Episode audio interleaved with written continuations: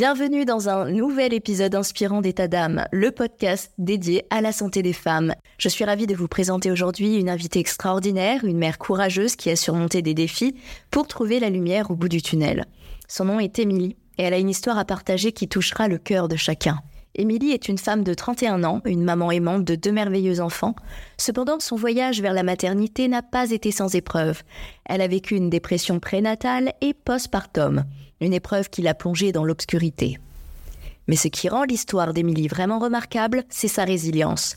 Malgré les moments les plus sombres de sa vie, elle a trouvé la force de se relever, de guérir et de partager son expérience pour inspirer et apporter de l'espoir à d'autres mamans qui pourraient traverser des difficultés similaires. Aujourd'hui, dans cet épisode, nous allons plonger dans le voyage émotionnel d'Émilie. Nous allons découvrir comment elle a trouvé la lumière dans l'obscurité, comment elle a surmonté la colère et la tristesse, et comment elle souhaite offrir un message d'espoir à toutes les mamans qui l'écoutent. Préparez-vous à être touché par le récit authentique d'Émilie, à être inspiré par sa force et à recevoir un message d'espoir qui nous rappelle que même dans les moments les plus sombres, la lumière peut toujours percer.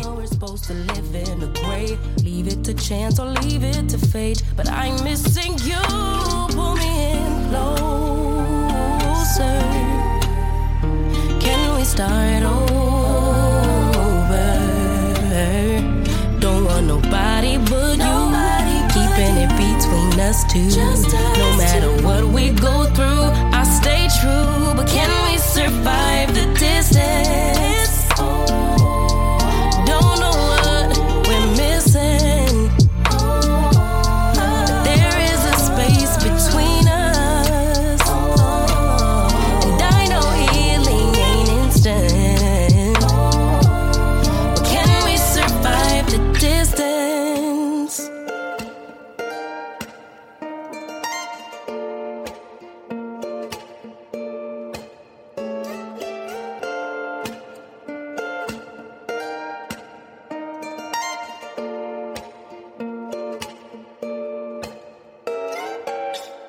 Bonjour à tous, euh, je m'appelle Émilie, j'ai 32 ans, je suis professeure des écoles depuis 8 ans, euh, je suis mariée depuis 5 ans, en couple depuis 13 ans.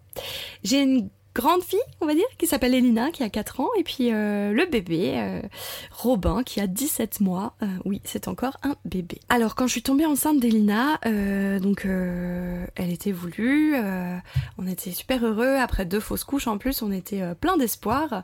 Et puis, quand on a vu que ça avançait bien, bah, on était super heureux. On était entourés de la famille.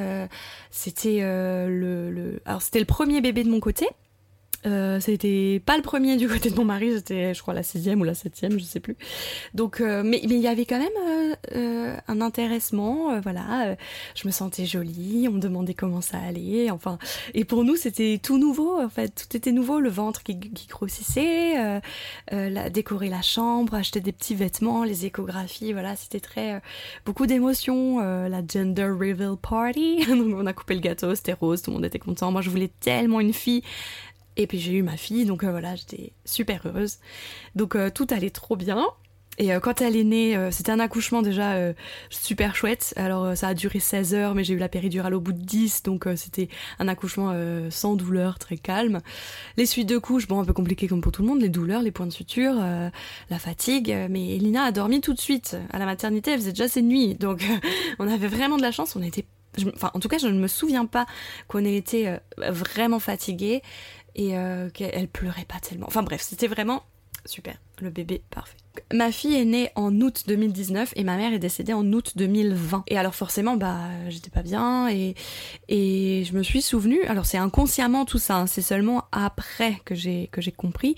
Mais euh, je me souvenais que la dernière fois que j'étais vraiment heureuse et épanouie, bah, c'était quand j'étais enceinte. Donc j'ai voulu être enceinte à nouveau. Alors, sachant qu'on a toujours voulu un deuxième, euh, on a mis en route euh, ce deuxième bébé qui a tardé à venir un petit peu, 9-10 euh, mois à peu près, avec une fausse couche aussi entre. Et puis quand le test était positif, en fait, franchement, je vais le dire comme c'est, ça m'a saoulé. Je me suis dit, oh, c'est pas vrai, ça va recommencer. Les nausées, le mal de dos, les ci, les ça, va falloir accoucher de nouveau. Enfin, vraiment j'étais euh, j'étais blasée. Vraiment euh, ça ne ça ne m'enchantait plus en fait d'être enceinte. Je n'avais plus envie. Mais bon, euh, voilà, c'était fait, j'allais pas me plaindre au bout de presque un an d'attente. voilà, mon mari était super content. on l'a. Alors là aussi, on l'a annoncé. Euh, je voulais plus attendre euh, cette histoire de trois mois là. Euh.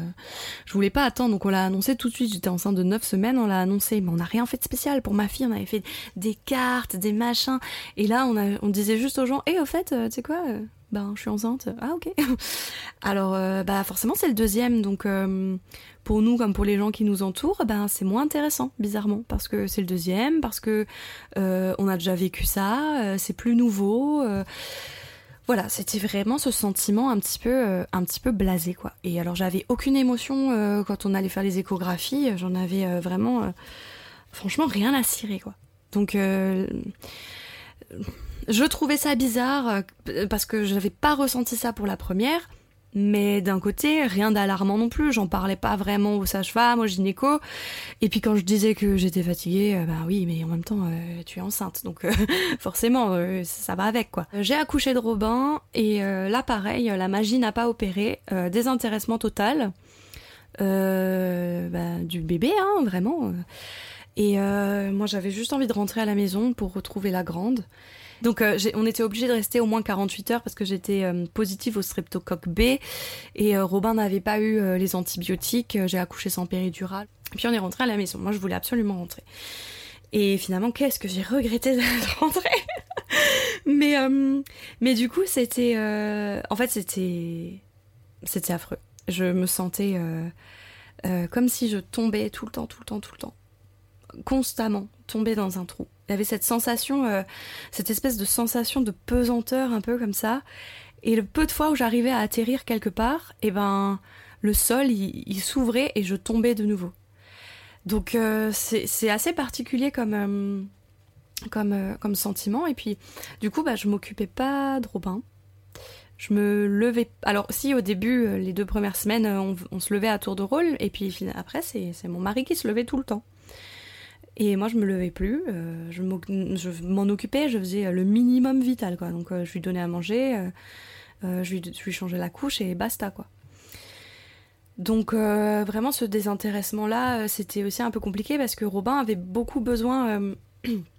c'était un bébé qui avait, à l'inverse de ma fille, qui était très, je sais pas si on peut dire indépendante pour un bébé, mais si, en fait, elle était très indépendante, elle, aimait bien rester tranquille dans son coin, euh, alors que lui, je sens qu'il aurait aimé qu'on le porte beaucoup plus. Et euh, déjà, je pense que l'allaitement pour lui, ça aurait été top parce que euh, il prenait des toutes petites quantités de lait toutes les heures, toutes les heures et demie. Donc en fait, j'étais tout le temps, tout le temps en train de lui donner le biberon.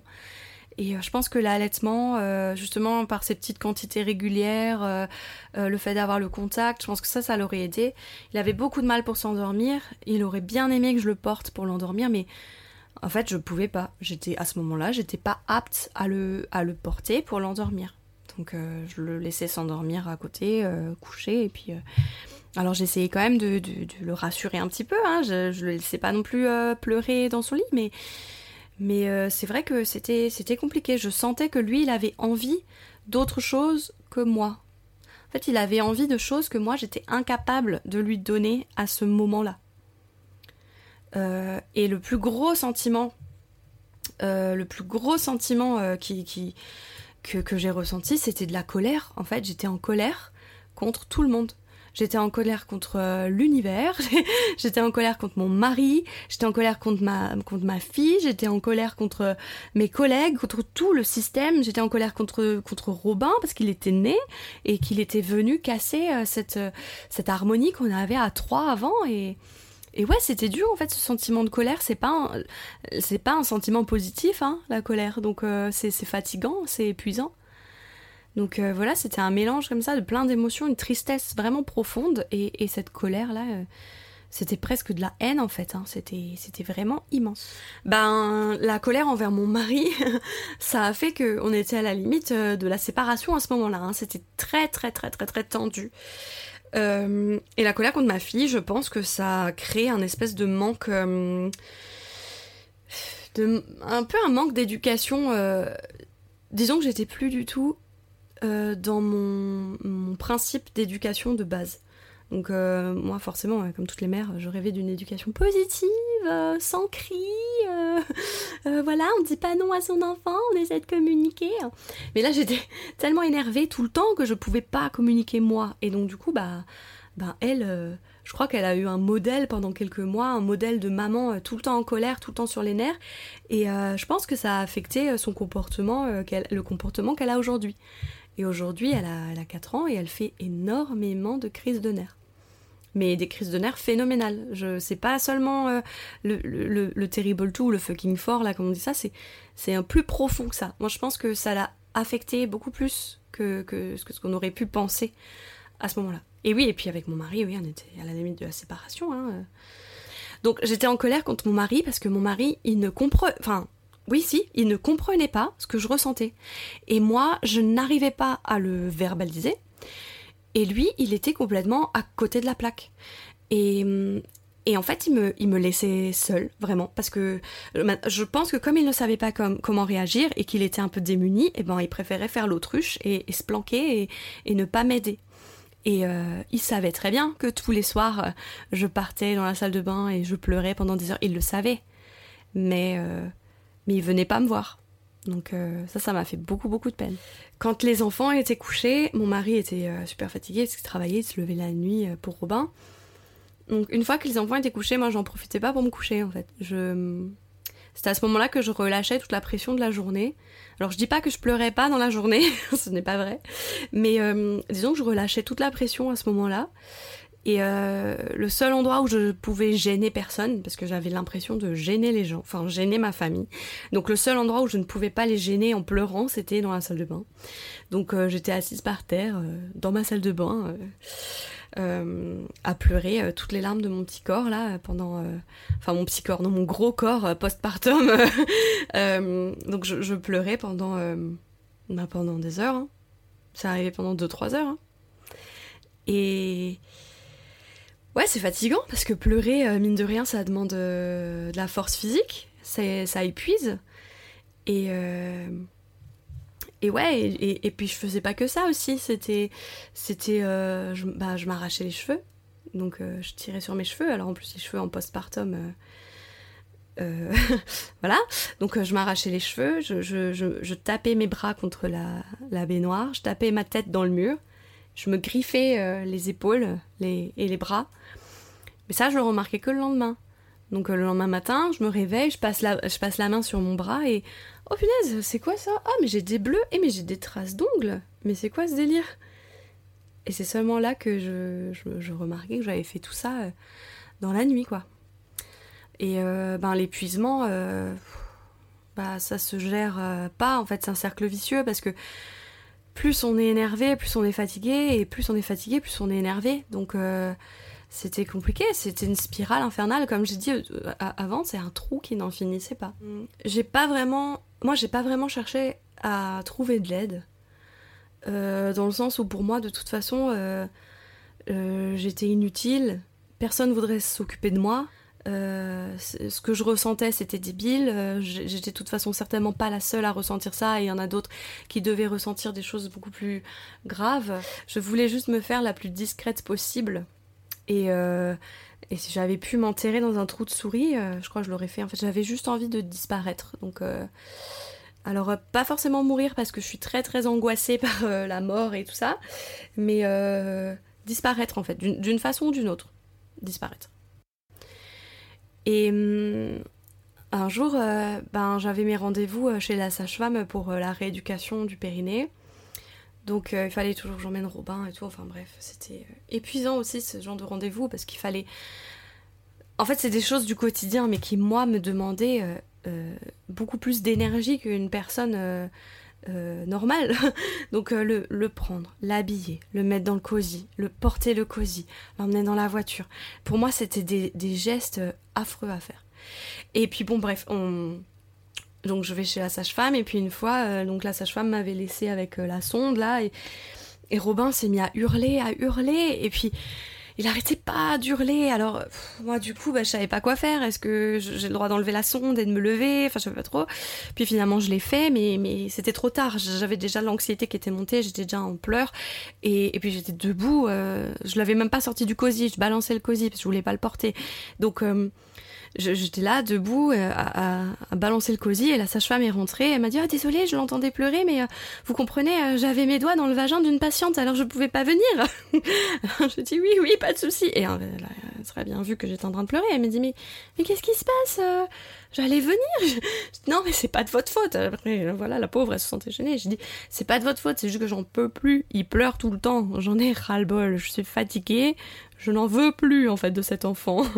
et et là, du coup, elle m'a dit, oui, euh, je le vois depuis que vous venez, euh, votre tête, euh, c'est de pire en pire à chaque fois que je vous vois. Donc, elle m'a dit, ça cache, hein. Elle m'a dit, voilà, votre tête, c'est de pire en pire. Et elle m'a dit, il faut faire quelque chose là. J'ai dit, ouais, mais je fais quoi? Qu'est-ce que je peux faire? Elle m'a dit, je sais pas, aller chez le coiffeur, aller faire un peu de sophrologie, aller faire du shopping.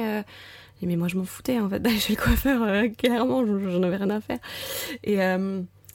Et, du coup, euh, elle me dit, écoutez, la, la, semaine prochaine, vous revenez, et puis euh, on va voir si vous avez trouvé quelque chose. Hein, je lui ai dit, euh, d'accord, j'essaye. Et donc, je, me suis prise au jeu et j'ai essayé de chercher des choses, et puis je suis tombée par hasard sur Internet, sur la, enfin, sur l'Instagram de l'association Maman Blues. Et euh, j'ai lu quelques témoignages, j'ai regardé leurs images, leurs illustrations, et ça me parlait vraiment, vraiment. On avait cette image de maman avec le ventre encore un petit peu, euh, un petit peu gonflé de la, grossesse qui, tombe dans un océan, et, on voit cette maman, elle est seule dans, l'océan, en train de, pleurer toutes les larmes de son corps, et du coup, euh, je les ai contactés, j'ai pris mon courage à deux mains, je les ai contactés, j'ai expliqué la situation. Et mais tout de suite, ils m'ont répondu. Mais le lendemain, j'avais une réponse. Hein. et ils m'ont dit de contacter euh, la, référente de mon département. Euh, ils m'ont envoyé son adresse mail, donc j'ai envoyé un mail. Et là, pareil, un ou deux jours après, j'avais une réponse. Et, et là, elle m'a dit, bah écoute, alors elle m'explique que déjà, toutes les référentes Maman Blues sont passées par là. Donc pour être référente chez Maman Blues, il faut avoir fait une dépression postpartum et il faut en être sortie. Et du coup, elle me dit, je suis passée par là, je comprends tout à fait, euh, ne t'inquiète pas, euh, je te conseille, vu la situation, de contacter euh, l'EPSAN, donc c'est l'hôpital psychiatrique qui est près de chez moi. Et alors là, enfin, je suis tombée de haut, quoi, parce que moi, je cherchais, enfin, la sage-femme me parle de sophrologie, et d'un coup, là, on me dit, appelle un hôpital psychiatrique. je me suis dit, il n'y a pas, il a pas un juste milieu qu'on pourrait avoir, je sais pas. Et et du coup, elle me donne le numéro, et puis la semaine d'après, je, vais voir la sage-femme, et puis je lui explique toute la, toute la démarche que j'ai fait. Et alors, elle me dit, vous avez appelé? J'ai dit, ben non, franchement non, parce que j'ose pas téléphoner. déjà, je, je, suis très anxieuse de base, mais euh, j'ai dit, je peux pas téléphoner, j'ai trop peur. Qu'est-ce que je dis au téléphone? Enfin, je vais tomber sur quoi? Le secrétariat, je dis quoi? Enfin, et alors, elle me dit, mais de toute façon, moi j'avais prévu d'appeler pour vous. Ah, je ah ok. Mais en fait, elle voulait, la sage-femme, elle voulait que la démarche vienne de moi. Donc elle voulait que ce soit moi qui essaie de chercher à droite à gauche des choses qui pourraient m'aider. Et elle, en dernier recours, elle aurait sorti sa carte euh, hôpital psy, quoi. Donc, ben, elle a, appelé pour moi. Et, puis euh, là aussi, hein, c'était super rapide. Hein, ça c'était euh, au mois de début juillet. Et donc, donc Robin est né au mois d'avril. Donc ça, c'était en juillet. Et et elle me, enfin, deux jours après, j'ai un appel de, de, de, de, l'EPSAN, donc cet hôpital psychiatrique, qui me dit oui, euh, on a reçu euh, un appel et un mail de votre sage-femme qui vous a expliqué la situation. Si vous voulez, on peut faire intervenir une équipe mobile chez vous. Ben, moi, j'ai dit oui. En fait, je me suis laissée porter vraiment. Et hum, j'ai dit oui, et, et, deux semaines après, euh, l'équipe mobile de, l'hôpital psychiatrique était à la maison. Donc il y avait hum, une psychomotricienne et une puéricultrice qui sont venus à la maison. Alors moi j'étais stressée, hein. j'ai briqué ma maison, euh, j'ai tout nettoyé, en fait je, croyais que c'était une assistante sociale qui venait quoi. Mais en fait non, elles se sont assises à table et puis on a, discuté. Elles ont rencontré ma fille, elles ont vu euh, voilà le phénomène que c'était et, euh, et puis elles ont rencontré Robin aussi. Et puis j'ai expliqué que voilà Robin c'était compliqué parce que ah oui j'ai oublié de dire que Robin avait un RGO interne donc il régurgitait à l'intérieur de sa En fait, il, régurgitait et ravalait. Ce qui fait qu'on le voyait pas, mais ça lui brûlait quand même la gorge. Mais il était sous traitement, hein, on, a été voir médecin traitant, pédiatre, machin, donc ça aussi c'était un gros stress. Et il était sous traitement. Donc euh, voilà, ça, ça avait été pris en charge, mais du coup j'ai dit voilà, il a ça. Et, euh, et puis les dames, elles étaient vraiment super chouettes, on a, on a discuté, et puis euh, rien que le fait de parler je me suis sentie. En fait, j'ai d'un coup, j'ai eu le déclic. Je me suis dit, waouh, mais ces deux nanas là, elles sont chez moi pour moi, pour m'écouter. Et du coup, on a un petit peu parlé, et puis, euh, et puis euh, elles, ont été super sympas. Et elles sont revenues une autre fois, elles voulaient voir mon mari aussi.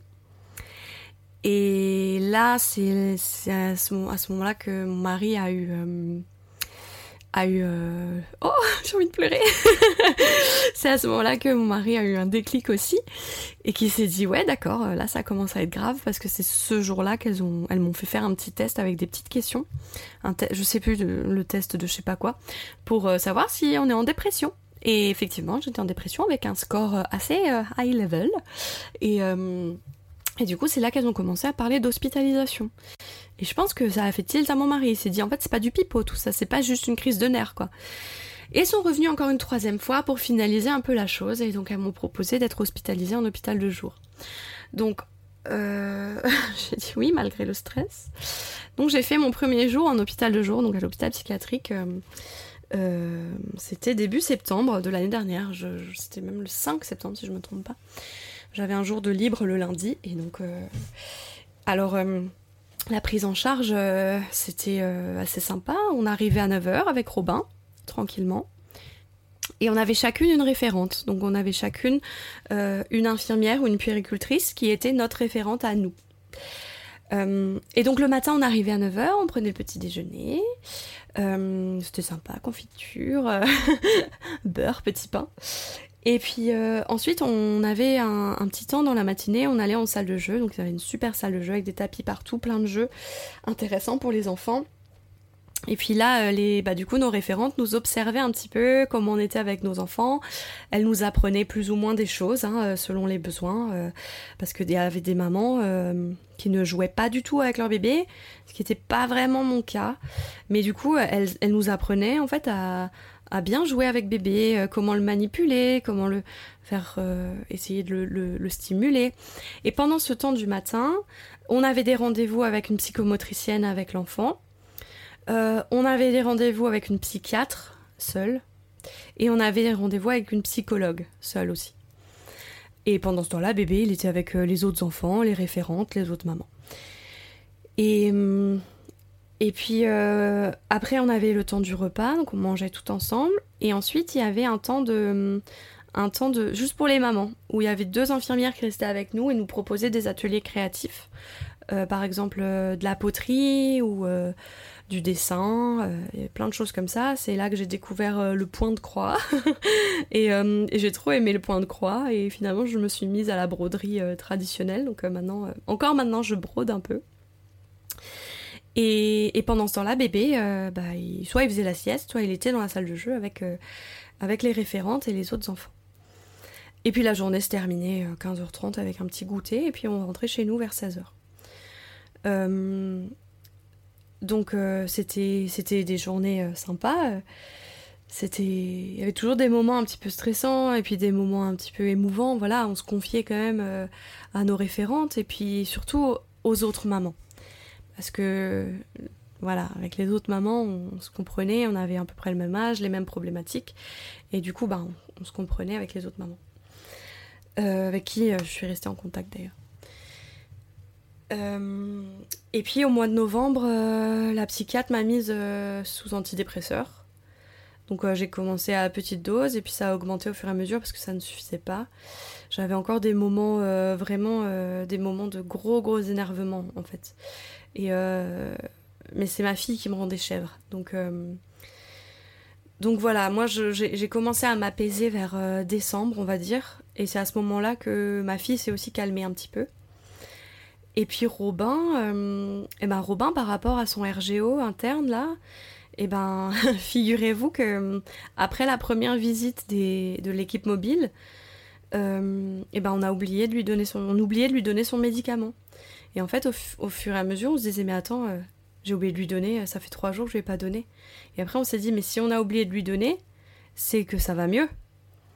Et en fait, ça allait mieux. Et alors, l'équipe mobile m'a, m'a, dit que c'était très certainement un. C'était pas pathologique, c'était très certainement lui qui faisait ressortir son, son stress avec, euh, avec ça. Alors moi j'ai culpabilisé, hein. j'ai pensé que c'était ma faute, mais, euh, mais en fait c'était lui, c'était sa façon d'exprimer euh, le stress qu'il avait à ce moment-là.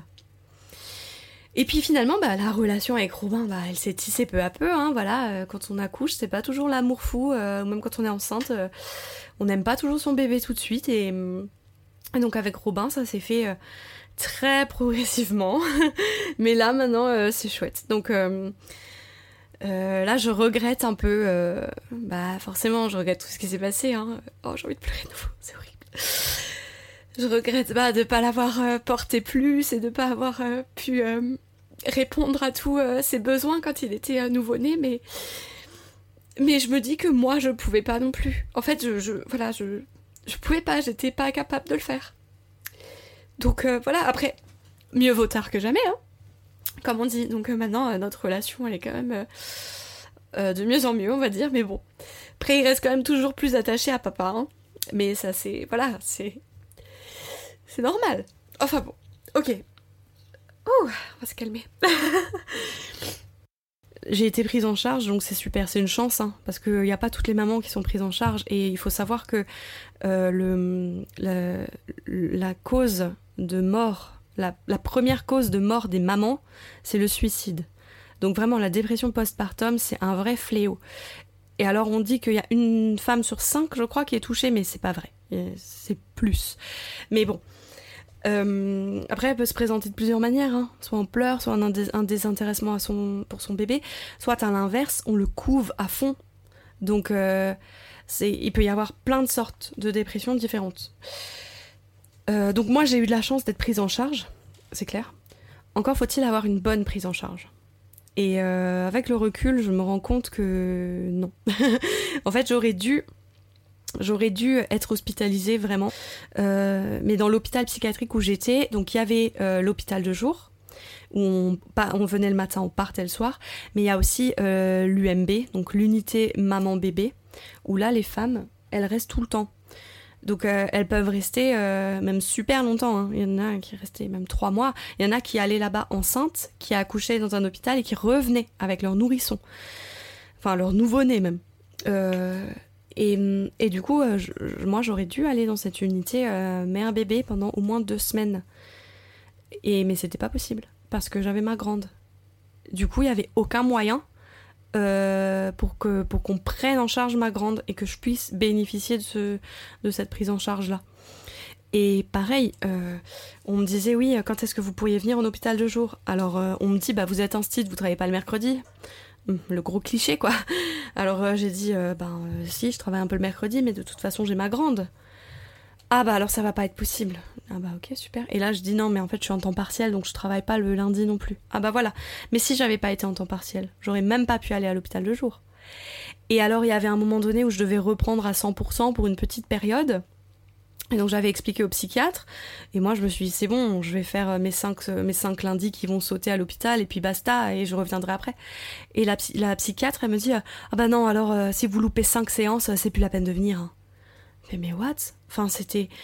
En fait, on, est prise en charge à partir du moment où on rentre dans leur cadre. Mais dès que nous, on peut plus suivre euh, leur cadre, eh ben, on peut plus être prise en charge.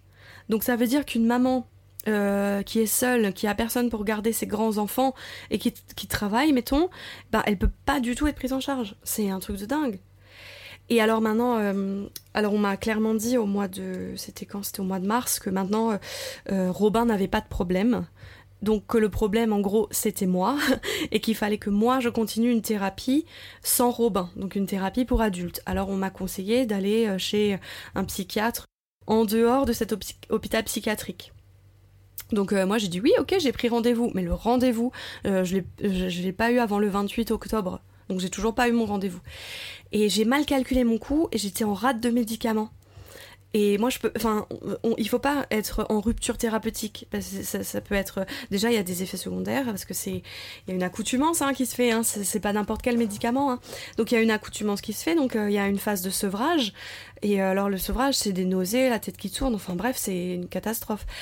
Et donc je et après, si on est en rupture de traitement, il faut recommencer du début, donc de petites doses et augmenter au fur et à mesure. Donc ça veut dire repasser par une phase de rechute de dépression pour ensuite de nouveau être à peu près bien avec le médicament, à peu près stabilisé. Enfin bon bref, du coup j'étais en rate de ça. Alors j'ai demandé à la pharmacienne si elle pouvait m'en donner, mais elle a pas le droit. C'est, enfin il faut une ordonnance. Et alors la pharmacienne, elle est super sympa. Elle elle, a, elle a téléphoné euh, à ma place à la psychiatre. Et la psychiatre lui a répondu ah bah non, hein, euh, moi je suis plus le médecin référent de cette patiente, hein, euh, il faut qu'elle voie avec son nouveau médecin.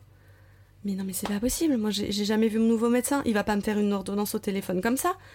Et enfin, et, ça m'a vraiment, elle, elle m'aurait laissé être en rupture de traitement, quoi. Et là, je me suis dit, punaise, c'est quand même incroyable. Alors, heureusement, mon médecin traitant m'a fait une ordonnance. Mais je me suis dit, punaise, c'est fou, quoi. Alors, j'étais j'étais tellement énervée, j'en ai pleuré parce que j'ai pensé à toutes ces mamans qui ne, qui ne rentrent pas dans, dans les clous et qui, du coup, ne peuvent pas être en charge. Donc, moi, j'ai eu cette chance. Je suis vraiment, je suis reconnaissante, il hein, n'y a pas de souci, mais voilà. Après, la psychologue aussi de l'hôpital psychiatrique, elle est, elle est nulle, vraiment. Elle, est, elle juge. Enfin, moi, elle m'a déjà. Euh, euh, elle m'a déjà tellement vexée euh, quand je lui dis ben je lève mes enfants à 6 heures le matin. Quoi? À 6 heures du matin? Mais c'est super tôt Mais j'ai pas le choix. Euh, à, 6, à 7 heures faut qu'on parte. Moi je dois être au travail. les enfants à l'école ils arrivent à 7h50. il faut bien que je prépare un peu ma classe. Enfin bref c'est...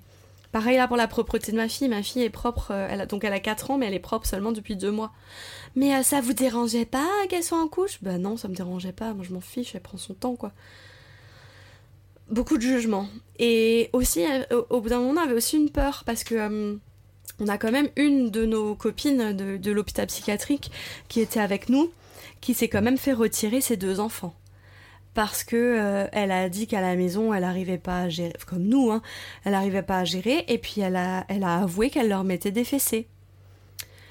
Et, et que, et que voilà, elle a dit, bah, ils méritent des fessées, ils font des bêtises. Alors, pas le tout petit, mais le grand qui avait 3 euh, ans, euh, ouais, bah, il se prenait des fessées de temps en temps, quoi. Et de là, on lui a, on enlevé ses enfants. On les a placés en, foyer, euh, voilà, pendant quelques temps. Donc là, maintenant, j'ai pas de nouvelles. J'ose pas lui en demander. Je sais pas si elle les a récupérées. Mais du coup, nous, au bout d'un moment, on n'osait plus rien dire. Alors moi, je, je donne pas de fessées à mes enfants. mais mais du coup, on n'osait rien dire parce qu'on se dit, mais comment ça va être interprété? Si je dis que je suis à bout, que j'ai besoin de repos, que j'ai besoin. Est-ce qu'on va m'enlever mes enfants aussi, sous prétexte que c'est pour, me... pour que je me repose? Et là, pareil, je, disais beaucoup que j'en avais marre de mon travail, parce que c'est intense quand même être un stit. Donc on a 27, 27 gamins qui sont pas à nous, qui nous saoulent toute la journée. Là, ils ont 10 ans, c'est des préados. Et quand on rentre, on a les nôtres qu'on peut plus supporter. C'est compliqué, hein. Et du coup, je disais que j'en avais marre de mon boulot et que euh, moi, un de mes rêves, c'était d'être seule à la maison, quoi. Parce que j'ai mon mari, j'ai la possibilité de sortir le soir, je vois mes copines, je fais partie d'une chorale. Mais, mais du coup, moi, tout ce que je voulais, c'était être seule à la maison. Mais moi, je le disais comme ça, j'avais pas d'arrière-pensée. Et c'est maintenant que je me rends compte que, punaise, elles auraient quand même pu me mettre en arrêt. En arrêt de travail. J'aurais été à la maison, mes enfants auraient été à l'école, à la crèche.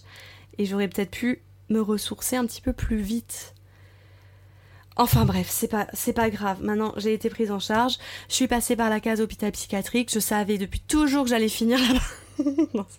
ça c'est une blague, mais mais voilà, c'est c'est c'est dur hein, de se dire euh, hôpital psychiatrique quand même parce que nous on était dans une unité cool, hein, mère bébé c'est cool, la pédopsychiatrie ça va, c'est tranquille. Mais à l'autre bout de l'hôpital, euh, dans un autre bâtiment. Euh, j'ai une maman d'élève qui travaille là-bas et dans un autre bâtiment, c'est des, des, des, des gens qu'on on met, met la camisole on les, on les isole dans des pièces euh, capitonnées. Ça existe en fait. Moi je pensais que c'était que dans des films, mais non, non, ça existe. Donc c'est vrai que. Voilà, c'est bizarre de se dire qu'on est passé par là en fait. Donc. Euh, euh, ouais, voilà, c'est. C'est un peu flippant. enfin bon, voilà, on s'en est sorti. Robin va mieux, notre relation va mieux, ma fille va mieux, je vais mieux. Je vais de mieux en mieux, on va dire mon mari va mieux aussi, et notre relation à mon mari et moi aussi, parce que c'était important. Lui, il m'a quand même avoué, euh, il m'a quand même avoué à un moment donné que lui, il pensait qu'un jour, il allait me retrouver morte dans la salle de bain un matin. Hein. Faites-vous aider en fait. voilà au moindre signe quand ça va pas, euh, dites-le. Parce que on a quand même des rendez-vous assez réguliers quand euh, les, quand les nourrissons bah, sont nourrissons. On a des rendez-vous assez réguliers, que ce soit avec des sages-femmes ou euh, rien qu'avec le médecin traitant pour tous les vaccins et tout ça. Alors franchement, il faut pas hésiter à en parler. En fait. Après, c'est les, le corps médical aussi est de plus en plus formé à ça. Donc eux aussi, ils essaient vraiment de repérer Rien que quand le médecin euh, demande ça va, bah oui, ça va, il mange, il dort. Non, non, mais vous, ça va? Là, en général, on se met à pleurer. Donc, c'est que ça va pas. Donc, euh, voilà, il faut en parler. À n'importe quelle euh, personne euh, personnelle médicale et même même si vous n'osez pas en parler à votre médecin parlez-en à quelqu'un et ce quelqu'un pourra peut-être faire le lien entre vous et, un professionnel de santé ou une association ou voilà des femmes qui ont vécu ça maintenant sur internet on en trouve quand même pas mal hein. quand on tape euh, dépression du postpartum sur Instagram ou sur Facebook on tombe sur plein de choses. Donc il faut surtout pas hésiter. Et puis puis oui au premier signe hein, après, même si on vous dit, bah finalement c'était juste un baby blues qui a duré deux semaines, bah ma foi tant mieux. et puis, euh, et puis voilà, donc euh, c'est surtout euh, la, dépression postpartum, à l'inverse du baby blues, c'est quelque chose qui dure. Donc au-delà de 15 jours, c'est plus un baby blues. Et le baby blues, il est, il est souvent immédiat après, après l'accouchement, alors que la dépression postpartum peut arriver plus tard. On dit que le, le postpartum dure 3 ans. Donc c'est pas pour rien. En tout cas, euh, moi j'aime bien cette question. Euh, je suis en train de, voir euh, si je peux pas aussi devenir référente pour l'association Maman Blues, mais faut faut d'abord sortir de là et je, je suis pas encore sortie moi. Je, le sais, je suis encore sous traitement de toute façon. Et puis après, il faut passer par d'autres étapes. Hein. On peut pas devenir référente comme ça. voilà, il faut avoir plus de connaissances que moi sur le sujet, mais en tout cas si jamais euh, quelqu'un de discuter euh, avec moi, euh, pas de problème, je serais ravie d'avoir, enfin de conseiller, voilà. Mais voilà, après c'est vraiment, il faut pas hésiter. En fait, il n'y a pas de honte à avoir. Il n'y a pas de honte à avoir en fait. On, a l'impression sur les réseaux que mère c'est c'est parfait. Quand on regarde ma page Instagram, on se dit mais waouh, mais elle a une vie. elle fait ses petits pots maison, elle fait de belles assiettes pour ses enfants, ils sont super bien habillés. Ouais, mais non, ça c'est juste une façade. Donc euh, vraiment, ne, croyez pas ce que vous voyez sur les réseaux. Euh, essayez de creuser un petit peu plus. Et puis oui, voilà, surtout n'hésitez pas quand ça ne va pas, dites-le en fait que ça va pas. Il y a des gens qui sont là pour vous aider. J'espère sincèrement que cet épisode a touché votre cœur, cher auditeur. Je vous encourage à partager cette histoire, à briser le silence autour de la dépression prénatale et postpartum et à offrir du soutien à toutes les mamans qui en ont besoin. Restez à l'écoute pour d'autres récits inspirants et informatifs sur État d'âme, le podcast dédié à la santé des femmes. Ensemble, nous pouvons créer une communauté qui se soutient mutuellement à travers les hauts et les bas. Émilie, encore une fois, merci, merci, merci. Tu es une source d'inspiration et d'espoir pour nous toutes. À très vite pour un prochain épisode.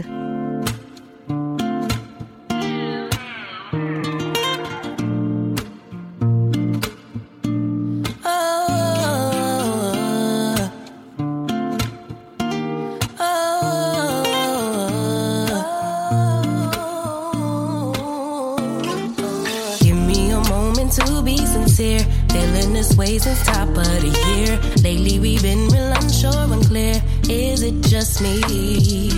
Where do you go when you disappear? Tell me your secrets, you got my ear. Room to assume it's feeding my fears. Don't wanna leave for me.